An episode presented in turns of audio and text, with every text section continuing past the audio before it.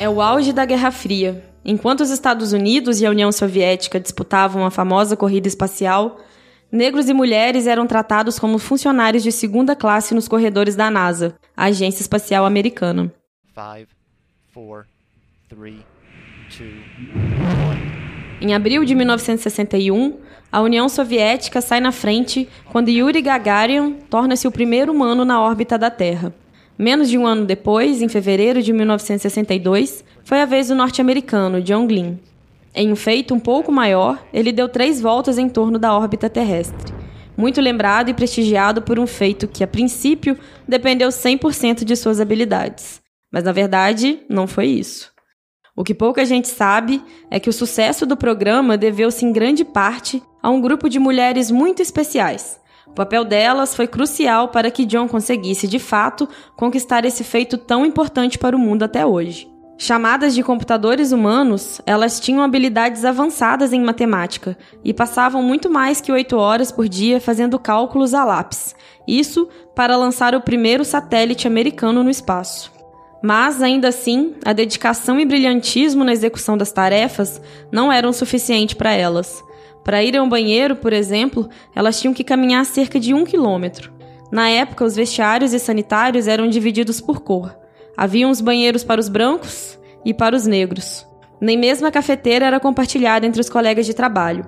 Os negros não podiam beber o mesmo que os brancos. Mas a partir dos anos 60, um movimento pelo fim da segregação começou. E, convenhamos, ainda estamos lutando por ele até hoje. As décadas de 60 e 70 também tiveram outro marco muito importante na história: a consolidação do feminismo. Nessa época, o movimento ganhou força nos Estados Unidos e na Europa, mas a desvantagem no mercado de trabalho ainda era grande. Mulheres eram desvalorizadas em relação aos homens e não conseguiam ser contratadas. No Brasil, os anos 60 foram marcados pela liberação sexual, pelo surgimento da pílula anticoncepcional e pelos movimentos dos direitos civis. Mas essa também é uma luta que ainda persiste, e muito. Para a comunidade LGBT, o ano de 1969 foi o marco zero na luta por seus direitos. No Brasil, os movimentos se intensificaram na década de 70, bem em meio à ditadura militar, através de publicações alternativas. Mas as oportunidades de trabalho também eram escassas. Essa é mais uma luta que também ainda está sendo travada. 2020, e o cenário mudou pouco, como você sabe. É preciso perceber que não importa a cor da sua pele, sua raça, seu sexo, nada. O que importa é: você consegue dar conta do trabalho?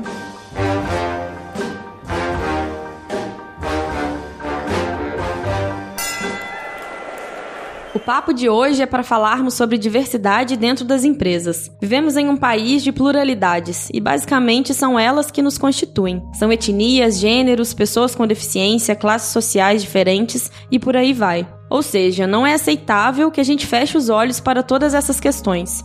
O colaborador ideal tem que ser avaliado pelo seu potencial, nada além disso.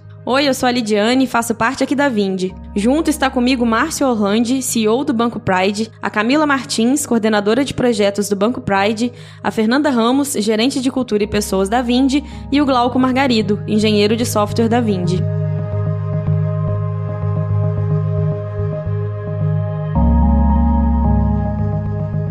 É, a gente fala muito sobre o que é diversidade, mas eu queria saber de vocês, para vocês, o que, que não é diversidade. Eu acho que não é diversidade você simplesmente sair procurando indiscriminadamente pessoas porque você quer cumprir alguma cota ou porque você, de algum jeito, quer trazer pessoas diferentes para a empresa. Eu acho que o grande ponto é você procurar, em primeiro lugar, seja qual for a empresa, que você entender, a gente precisa ter pessoas que estejam preparadas, que estejam qualificadas e que venham de, de histórias diferentes, que tenham histórias, que tenham perspectivas diferentes porque diversidade é isso no final, é você conseguir ter várias perspectivas que melhoram a qualidade que você produz. E outra coisa que definitivamente não é, é contratar todo mundo formado da mesma faculdade, do mesmo jeito, com a mesma opinião, participou, vamos fazer até uma sacanagem, mas também foi pra Europa fazer estágio, foi para não sei onde fazer aprender inglês. Você acaba trazendo uma massa toda idêntica e que depois, no final das contas, não. E vai, ter, vai ter o mesmo pensamento também, né? Exato. né? Todo mundo pensando igual, você não vai ter resultado diferente, né? A gente até fala e toma muito cuidado de falar com as pessoas que são responsáveis pelos processos seletivos da questão do viés inconsciente. Justamente porque quando você vai olhar para um retrato do time, você vê pessoas iguais. E a diversidade é diversidade de skill, não só de cor, de raça, enfim, de opção sexual, mas é trazer o diferente para construir algo novo, para pensar algo diferente.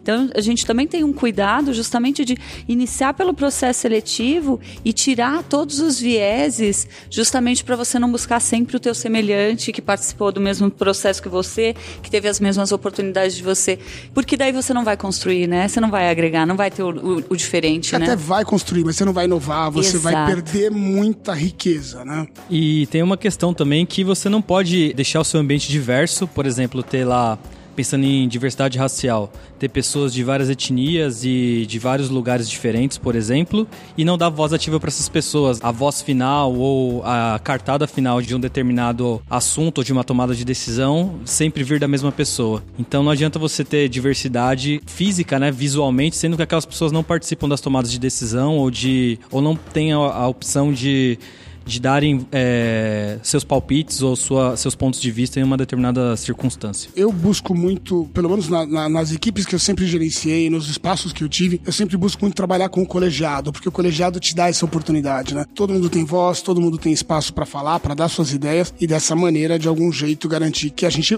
tá pegando todas as ideias possíveis ali no meio. Eu acho que não é diversidade quando você só faz a diversidade sem pensar na inclusão. Mais importante do que você contratar um time diverso, que é muito importante com certeza, é o que você vai fazer com esse time, como esse time vai estar integrado ao restante das pessoas que já estão ocupando esses lugares já faz muito mais tempo, né? Então, quando a gente fala historicamente, é óbvio que a população negra, a população LGBT estão um passo atrás, mas estão porque isso foi histórico, estão porque as pessoas estavam tentando sobreviver num momento em que talvez o restante da população já estavam integrados e trabalhando. Então é óbvio que você tem que olhar para essas populações que chegam com uma história muito pesada, de lutas muito densas e muito tristes e sofridas, e falar, poxa, como que eu vou integrar essa pessoa da melhor maneira na minha equipe? Então eu vejo que tem muita empresa que comete o erro de contratar e não integrar essa pessoa. Então eu penso que isso eu vivi pessoalmente de ah, me contrataram, falaram, tá bom, eu vou contratar ali a menininha diferente, a LGBT, a que veio do Capão Redondo. Aí eu chegava na empresa e eles, ah tá, mas e aí, você vai fazer faculdade? Cara, já tenho uma formação acadêmica. As pessoas, quando não é a formação que a pessoa espera, ela acha que você não tem. Ou tipo assim, ah, você vai lá fazer curso de inglês? Poxa, se você me contratou com a bagagem que eu tenho, respeite essa bagagem. É óbvio que eu sei que eu tenho que me desenvolver é, intelectualmente e eu vou cuidar disso, mas respeite que eu tenho uma bagagem, que essa bagagem tem realmente um peso. Então, para mim, o que para mim definitivamente não é diversidade é você contratar e não incluir. Pegando aqui uma, uma frase da Christine Wright, que ela foi nomeada uma das 100 líderes mulheres com maior influência na área de gestão de pessoas, e ela diz que a diversidade nas empresas ela traz um enorme potencial criativo para o negócio. Quanto mais variado for o time, maior será o número de ideias apresentadas e aí mais chances a organização vai ter de obter os resultados que tanto deseja. E aí eu queria saber de vocês, vocês acreditam que a diversidade está realmente ligada com os resultados da companhia? Vocês têm cases, histórias para poder contar sobre isso? Trabalhei com videogame, por exemplo. O videogame está dentro de uma população normalmente mais jovem e que é extremamente diversa. Você tem ali muita gente. Então, eu trabalhei em empresas que prezavam muito pela diversidade porque precisavam criar novidade. Videogame você tem que inovar todo mês, tem que ter coisa nova, tem que ter sempre alguma perspectiva diferente ou coisa parecida. E a gente via claramente que isso acontecia naquela empresa, justamente porque a diversidade estava presente, ela tinha voz, e aí nasciam coisas que você falava, cara, como é que saíram com essa ideia? De onde veio isso? E você vai entender a história de quem criou, putz, tinha a ver com a infância, ou com a história do avô, alguma coisa que trouxe para lá e falou, puta, essa foi minha inspiração. Eu já vi vários casos disso acontecendo e concordo muito que a diversidade é realmente extremamente importante para que a inovação aconteça em qualquer lugar. É, hoje tem muitas pesquisas indicando que as empresas se tornam até financeiramente mais valiosas quando estão pensando e trabalhando pela diversidade. Isso é um critério hoje que os, os investidores procuram, os, os investidores percebem que isso agrega valor. Então, quando você fala sobre isso, não tem dúvida sobre a diversidade se tornar algo que vai deixar seu negócio mais valioso. Quando você pensa em resultado final, como o Márcio falou, obviamente você ter pessoas plurais na sua equipe significa você ter uma pluralidade de ideias gigantescas. E isso que é o mais bacana. Então, por isso que eu acho que agrega valor. Agrega valor quando você pensa que vão ter pessoas diferentes, com perspectivas diferentes, que vão estar produzindo ideias diferentes, e aí você vai ter muita opção de alcance, né? Então, quando eu penso,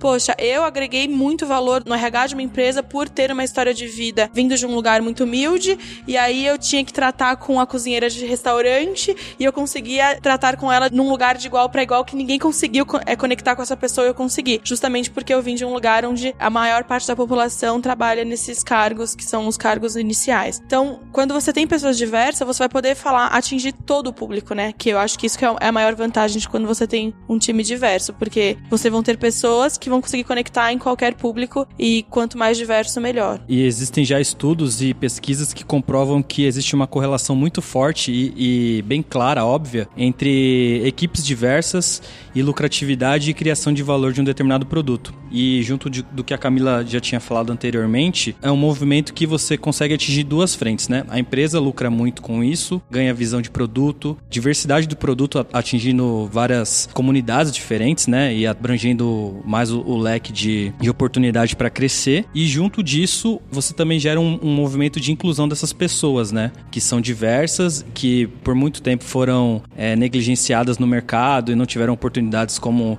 as pessoas de um estereótipo comum. Então, com isso a gente consegue enxergar benefícios, né, tanto para a empresa quanto para as pessoas que, por um determinado motivo e, e por um, um grande período de tempo na história, foram deixadas de lado. A gente já está de acordo aqui, então, que a diversidade é muito importante por vários aspectos e é importante para a empresa. Então, empresas que hoje em dia estão é, começando a tentar implementar a diversidade dentro delas, ou empresas CEOs e, e, e outras pessoas que não acham que isso é importante, qual que é a dica que vocês dão para fomentar e incentivar a diversidade e a inclusão dentro de uma empresa? Eu diria que nada melhor do que exemplo e vivência. Então, uma das coisas que eu sugiro, sempre que eu tenho esse tipo de conversa, no meu caso, eu sou uma pessoa que vem desse estereótipo que a gente está falando, que é o estereótipo que manda, vamos dizer assim, vivi essa vida durante muito tempo e percebi, eu meio que saí da caixinha e falei, cara, não, isso tá errado, isso não é o jeito certo de trabalhar. Então eu convivi com muita gente assim, convivo com muita gente que ainda é cega para a questão da diversidade. O que eu faço é provocar. Eu digo que eu tenho uma meta por dia, a minha meta é provocar um hétero por dia. Então todo dia eu tenho que fazer fazer um hétero voltar para casa pensando em alguma coisa. Mas aí é, é, forçar a diversidade a entrar na cabeça da pessoa, fazendo ela pensar um pouco diferente. Então pode ser um bate-papo sobre é, o que é ser trans ou a dificuldade, ou pode ser alguma coisa, talvez até nem ligada a LGBT, ligada à raça ou qualquer outra coisa, mas sempre fazer aquela pessoa voltar para casa pensando alguma coisa é um jeito de você fomentar nela. Poxa, eu preciso pensar diferente. Já me aconteceu de ter gente que voltou depois falou, cara, vamos conversar mais. O que você falou ontem me fez pensar, etc. Então, é, essa brincadeira de botar isso, assim, sempre provocar alguém todo dia, e não é de uma forma confrontativa, é de uma forma tentando dizer, olha, puta, olha como o horizonte é maior, olha como o universo é maior do que o que você pensa. E a outra coisa é, internamente, em empresas, é educação. Não tem jeito. A gente falou da questão, questão do, do viés inconsciente, como é que você explica isso para as pessoas, porque tem ótimos exemplos que você explica e a pessoa fala, puta, é mesmo, e eu cairia nessa armadilha de, de repente, contratar uma pessoa só porque ela contou que fez estágio em Londres no mesmo lugar que eu fiz. Puta, ah, ela é legal, vou contratar. Não, não, não é por isso que você vai contratar uma pessoa, né? Então, treinamento é importante, seja de, de viés inconsciente, seja da importância da diversidade e sempre mostrando exemplos, sempre provocando a, a, vivência. Outra coisa que a gente tem falado muito é a questão de ONGs e espaços que precisam de voluntários. Dá essa visibilidade, trazendo a empresa para programas de voluntariado que mostram realidades de outras pessoas, também abre espaço para as pessoas olharem e falarem: putz, eu preciso incluir, eu preciso ajudar isso, eu preciso trazer isso para dentro da empresa. E acho que mais do que isso, para as empresas também, é tirar do papel, né? Porque é bonito para ver, assim, né? Para vender e para se colocar como marca que respeita a diversidade e não criar um ambiente seguro, né? Então as pessoas têm que ser respeitadas integralmente pelo que elas são, mas você tem que preservar a essência, né? Das pessoas e da empresa. Não adianta criar algo muito bonito que fale sobre diversidade e internamente você não tenha isso e não respeite isso. Então acho que a primeira dica para as pessoas, assim, cara, é um caminho sem volta. Não adianta fechar os olhos para isso, mas também não adianta desenhar algo para inglês ver. Tem que ser algo sustentável, algo que permita que seja um ambiente seguro, que as pessoas entendam que aqui elas podem ser o que elas realmente são e vão ser respeitadas por isso, né? Então acho que isso também é importante, né? Dar esse insight para as empresas que estão se movimentando para isso, que estão buscando, mas não só na contratação, que seja um lugar inclusivo e seguro. Então acho que esse é o primeiro passo para começar a construir e mexer e, e, e, incomodar as pessoas, as empresas que ainda estão muito longe desse pensamento, né? Acho que é o primeiro caminho, é o primeiro passo. Eu vinha refletindo sobre a resposta de todos vocês e concordo com todos, obviamente. Primeiro que é um caminho sem volta, é um caminho que em algum momento todas as empresas vão ter que fazer, não tenho que fazer mais, já era. Uma vez eu fui num evento que me falaram assim, depois que o viado sai do armário, ele não entra mais. Depois que o negro saiu da senzala, ele não volta mais. É um caminho sem volta, gente. Não tem o que fazer. Depois que a gente tomou conhecimento sobre quem nós somos e que nós temos direito de ser, a gente não vai mais mudar. E para essas empresas continuarem prestando serviços, vendendo para essa população plural, elas vão precisar se encaixar. Então é um caminho sem volta, primeiro ponto. E o segundo ponto é você trazendo histórias reais. Eu, por muito tempo, eu sempre era a história que a empresa queria contar. Então ela me colocava sempre para falar em todos os eventos, porque eu contava uma história triste e todo mundo ficava feliz. Trabalhando tempo no terceiro setor e eles exploraram bastante a minha história. Mas é sobre isso. De repente precisa ter alguém lá que vai contar a sua história mil vezes, se for preciso, para que a sua história entre na cabeça da pessoa e a pessoa saiba que aquele espaço é um espaço muito relevante. Dar voz para aquela pessoa é um lugar muito relevante. Então eu acredito sim que vão ter pessoas que vão sofrer um pouquinho mais porque vão ser essas pessoas que vão ter que contar suas histórias mil vezes. E eu não tenho problema de ser essa pessoa. Desde que eu possa mudar alguma coisa, eu possa ajudar a transformar alguma coisa. Então é um movimento que nós, que somos a resistência, que já tomamos conhecimento de quem somos e que não temos vergonha disso, nós vamos puxar outras pessoas que talvez já estejam num lugar ainda um pouco mais delicado, que é normal. Enfim, cada um lida com a sua história, com a sua bagagem de uma forma. Eu era responsável pela área de diversidade de uma empresa e eu conduzia processos seletivos e eu focava no que eu queria. Então, se eu quero trazer representatividade, eu nem apresentava os currículos quando eu olhava para um currículo que era muito padrão, porque eu queria trazer pessoas diferentes. Então eu não buscava nos lugares triviais, que isso é o primeiro ponto. Não adianta você continuar buscando no LinkedIn se você quer pessoas diversas.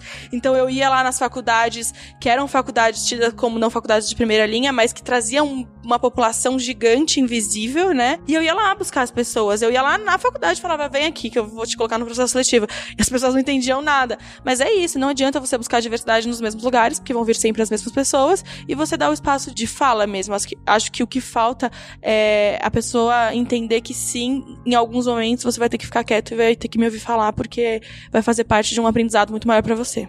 Também não adianta a gente só fomentar na empresa de cima para baixo. De baixo para cima também precisa. Ou seja, os colaboradores que estão lá, que já estão com os olhos abertos, também tem que, tem que forçar. Então, a questão de cobrar da empresa cadê a nossa política, cadê o nosso posicionamento.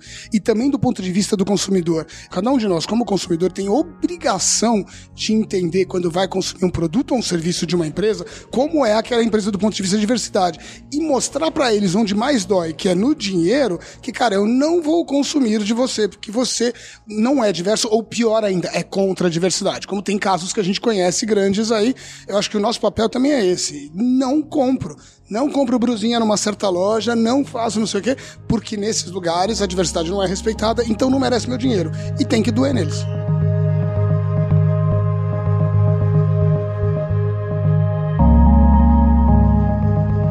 E aí, você tá curtindo? Se você quiser receber mais conteúdos como esse, é só assinar a nossa newsletter ou nos seguir no Spotify, no iTunes ou no Google Podcast.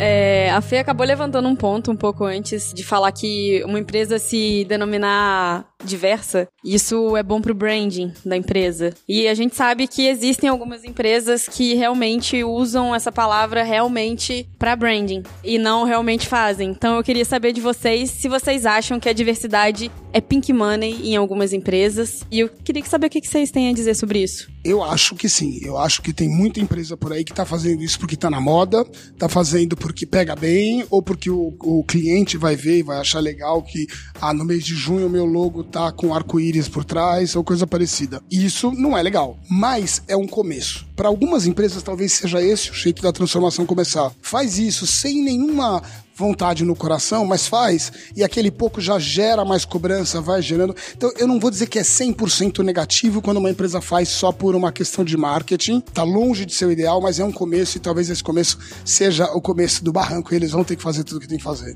Concordo com o ponto do Márcio. Às vezes as pessoas precisam de um pontapé inicial e talvez seja esse. Eu acho que, assim, primeiro ponto que é muito fácil você perceber se uma empresa ela usa um único funcionário em todas as campanhas dela, negro, amor, você já tá ali uma forma muito clara de você ver que tem uma pessoa negra naquela, naquela empresa. E eu falo isso porque eu trabalhei num lugar que tinha uma colaboradora negra e todas as. Aí as pessoas falavam assim: ai, você é tão linda Não quer sair no mural? Não quer sair no jornal? Não quer sair. Gente, pelo amor de Deus, é muito fácil você perceber. Então, quando uma empresa é muito plural, sempre vão ter pessoas muito diferentes aparecendo em tudo que a empresa faz. Então, tome cuidado que isso é sempre cilada. Quando a gente fala sobre produtos, é a mesma coisa, né? Acho que é um, é um jeito das empresas começarem, é o jeito que o, que o mercado brasileiro, pelo menos, está reagindo a esse movimento global de diversidade. Pode ser que os valores da empresa não sejam os melhores, as intenções da empresa não sejam as melhores, mas a pessoa que vai cuidar disso, porque é uma área, é um projeto, isso vai fazer toda a diferença. Porque isso é o que vai tra trazer seriedade, é isso que vai trazer geração de ideias que impactam, isso que vai trazer novidades, enfim. Então o que eu acredito é que, obviamente, que às vezes, para a empresa de modo geral, vai ser marketing, mas com certeza vai ter uma equipe ali dentro daquela empresa trabalhando e são pessoas reais, são pessoas que estão lutando, são pessoas que estão resistindo, às vezes em lugares mega opressores, que vão fazer essa pessoa sofrer real. A gente tem que pensar também sobre a saúde mental dessas pessoas, desses profissionais que estão trabalhando muito seriamente em fomentar a diversidade dentro das empresas. Então, independente do sentimento da empresa ser realmente verdadeiro ou não, eu tenho certeza que na cadeira de quem está cuidando do projeto ou quem está puxando um assunto internamente é uma pessoa por trás que realmente está buscando trazer inovação e buscando trazer o assunto de uma forma verdadeira dentro do negócio aqui. Concordo muito com o que a Camila disse e eu reparei que tem muita relação também com uma das perguntas anteriores sobre o que não era diversidade, né? E é isso, não adianta você contratar a pessoa lá para cumprir uma cota, cumprir uma lei, deixar essa pessoa escanteada ali num cantinho, só chamá-la quando precisar expor para dizer que, que a empresa é diversa e na prática, sei lá, o, todo o, o restante do quadro de colaborador não, não ter essa, essa mesma diversidade. Então acho que é isso mesmo, só queria ter complementado é, que uma coisa já vai enca encaixando na outra e que é uma forma de você descobrir que o que não é diversidade talvez seja realmente o pink money.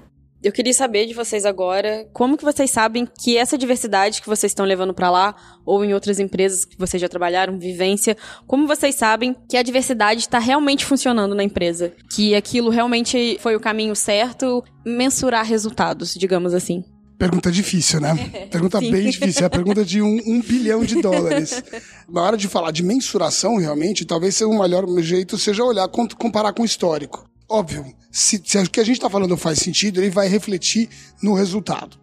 Pode ser que demore para vir, então tem que entender também isso. Mas ele vai se refletir de alguma forma no resultado. Mas acho que o mais importante é entender historicamente, essa é uma empresa que está tendo mais ideias, é uma empresa que está tendo mais oportunidades, é uma empresa que mudou o seu perfil. Você pode olhar por todos os lados. Vamos olhar demograficamente como está a empresa. Depois você vai olhar, tá, como estão as ideias, como é que estão os projetos, qual está a velocidade. Tem uma série de coisas que dá para medir, mas de verdade, de verdade, dizer a resposta, ah, foi bom ou não foi bom, é com o tempo. Mais do que tudo é com o tempo para mim, não tem como mensurar o resultado se você não pensar num teste que é muito fácil. Você entrar num escritório e o caminho que você vai percorrer da entrada do escritório até a mesa que você vai sentar, se você encontrou pessoas diferentes fisicamente, esteticamente, de gênero, de história. É a primeira forma de mensurar se um programa de diversidade está trazendo resultado. Isso não no Pride, mas em qualquer empresa. O caminho que eu faço, as pessoas que eu encontro no meu trabalho são diferentes. Primeiro ponto, deu certo seu programa de inclusão, porque para mim o programa de inclusão é, é, esse o processo, é você trazer pessoas diversas. Então, o primeiro ponto é você consegue mensurar, você olhar, você não precisa nem às vezes conversar para saber se a história da vida da pessoa é diferente, mas o fato de você caminhar pelo seu escritório, que era uma, era uma coisa muito louca, que eu, todo lugar que eu vou eu faço isso. Para mim é, é, um dos primeiros sintomas para eu saber se a empresa é uma empresa legal ou não. Eu ia no processo seletivo, eu ia caminhando, olhando todo mundo que eu via e falava assim, ah, não, acho que nem vale a pena seguir. Esse para mim é o primeiro ponto. E o segundo ponto é o que o Márcio falou. Essa empresa está gerando, mas tá trazendo inovação. Como que tá o negócio mesmo, né? Financeiramente falando, que é óbvio que isso é relevante. Mas acho muito difícil, se a primeira fórmula dá certo, é difícil dar errado. A segunda. Então, para mim, uma coisa puxa a outra. É, exatamente. Acho que se resume tudo em uma palavra que é representatividade. Acho que atingindo esse primeiro passo que a Camila comentou, as outras coisas são consequências diretas já. A gente pode colocar essas pesquisas que eu mencionei é, como referência depois no podcast, porque as pesquisas comprovam que existe a correlação direta entre as equipes diversas, lucratividade e o ganho do, do valor do produto. Você tendo a representatividade, as ideias diferentes vão surgir e com o tempo, como o Márcio comentou, esses resultados vão ser atingidos. É, acho que é, é uma coisa já óbvia, assim. A gente sabe que tem algumas áreas, a área de tecnologia, que já foi falado, que são mais difíceis de você encontrar mulheres ou, ou uma, um, um, ter uma área mais diversa. Algumas empresas, dependendo do setor delas, também é mais difícil. Banco, para mim, sempre foi uma coisa meio muito séria. E vocês, sendo um banco com a ideia que vocês têm, para finalizar, eu queria que vocês dessem dica para quem tá começando agora, quem tá tentando implementar a diversidade, de como surgiu essa ideia, de como que o mercado tá recebendo vocês, se a galera já tá com uma cabeça mais aberta mesmo, é, e desmistificar um pouco disso, de tipo, não é porque é banco que parece ser mais tradicional, não, não é por causa disso que você também não pode implementar a diversidade numa empresa que também a gente julga que seja mais séria, mais tradicional para te explicar um pouquinho do histórico, né? O, o Pride Bank ele nasceu justamente de um sonho de dois dos nossos sócios que foram os que começaram com a ideia de precisamos arranjar uma forma de fazer dinheiro para apoiar causas sociais. Era essa a ideia deles. Poxa, como é que a gente faz dinheiro? Como é que a gente abre um negócio que vai gerar dinheiro e vai reverter parte desse dinheiro para causas sociais? Aí veio a ideia, puxa, já existe cartão de crédito do Corinthians, existe cartão de crédito de mercado, disso, daquilo, por que, que não podemos abrir um cartão de crédito LGBT? Aí veio essa ideia. E aí depois a ideia evoluiu para não, não vamos abrir só um cartão de crédito, vamos abrir um banco digital que possa ter uma série de serviços. Então a ideia já veio enviesada desde o primeiro momento que ela era isso, era como gerar dinheiro para causas sociais. Então a gente nasceu diferente de qualquer outro banco, que qualquer outro banco nasce de um dono, de um, de um sócio, de um fundador lá que fala, quero ficar rico com o dinheiro dos outros. É outra brincadeira. Então a gente nasceu diferente nesse sentido, todos os sócios são muito alinhados nisso desde o primeiro momento, isso pra gente é crucial. Se a gente em algum momento chegar à conclusão, o Pride está um sucesso, mas a gente não está atingindo a nossa meta social, nós falhamos. Essa é a verdade. Por isso que eu acho que a gente é diferente do banco tradicional, respondendo essa parte da tua pergunta, e só que isso coloca a gente numa barra de exigência, é de fora também, mas própria, muito grande. Muito grande. É óbvio que a gente entende, eu principalmente penso, reflito sobre isso todo dia, esse banco vai crescer, ele, ele é muito pequeno agora. Em termos de pessoas, a gente é um grupo muito pequeno mas espero logo, logo estar tá com algumas centenas de pessoas trabalhando com o Pride Bank diretamente. E naquela hora, a barra é gigantesca de que quem entrar para visitar, quem fizer o passeio, como a Cami falou agora há pouco, pelo nosso escritório, tem que ver essa diversidade inteira. Então a gente, por exemplo, uma conversa que a gente estava tendo essa semana, uh, logo logo a gente quer abrir uma área, por exemplo, de redes sociais. E tem uma pessoa que a gente conhece que é uma pessoa não binária, que sempre se monta para todos os eventos que faz, para todo lugar que vai, etc. E que falou que trabalha com mídias sociais, etc. A gente falou, poxa, se a gente trouxer ela para cá, ou ela comentou alguma coisa, né? Ah, se eu puder, se eu, se eu for um dia trabalhar, eu vou poder ir me montada? Claro, por favor, venha. Por favor, venha, porque é isso que a gente quer a gente se, colo se coloca essa barra muito forte e a gente vai ter que provar que ela existe, tanto internamente quanto com os nossos, os nossos correntistas, os nossos priders e depois ajudando as causas sociais. Se a gente não mostrar isso, a gente não fez esse trabalho bem. Não, eu acho que o banco ele nasce com o ponto zero na diversidade. Então é um banco focado em um público diverso e um público que foi negligenciado. Então a gente começou com vários casos de pessoas falando que foram em bancos tradicionais e que não conseguiram ser atendidos, ou pessoas que, como tem vários casos de pessoas que pedem cartão e não podem usar seu nome social ou seu, enfim, o nome que quiser usar, ou o como é complexo para que você consiga fazer isso hoje no Brasil. Então, o banco ele parte do zero já pensando, já olhando para um público diverso. E aí, obviamente, quando a gente fala sobre isso, não é que a gente está excluindo nenhuma outra população, né? É um banco que ele está aberto a todos, a todas e a todos. Então, para a gente é relevante a comunidade inteira se unir, todo mundo que acha que a causa é relevante se unir. Então, parte daí, eu acho que por isso é, a gente está amparando aí e olhando para um cenário muito fértil que a gente fala também, porque tem poucas pessoas olhando e poucas pessoas fazendo. Um dos pontos que você tinha perguntado era referente como o mercado está recebendo. O Marcos pode falar mais do que eu, mas assim, a gente saiu em matérias no mundo. A gente foi o assunto mais falado. A gente chegou é, causando incômodo, inclusive que a gente sabe por fontes ocultas, causando incômodo em muito banco grande por aí, porque eles realmente entenderam, poxa, acho que isso aqui está me incomodando. E é isso mesmo, eu acho que tem que incomodar mesmo, porque se eles tivessem sido sagazes lá atrás e tivessem entendido quanto representatividade importa, eles tinham criado produtos decentes para pessoas como eu. Então, realmente é para incomodar, realmente é para fazer esses bancos tradicionais entenderem que não, a gente vai ter produtos que vão entregar melhor do que eles entregam, de uma forma mais justa do que eles entregam, fazendo coisas tão boas quanto eles fazem ou melhores, que vocês vão ver que sim.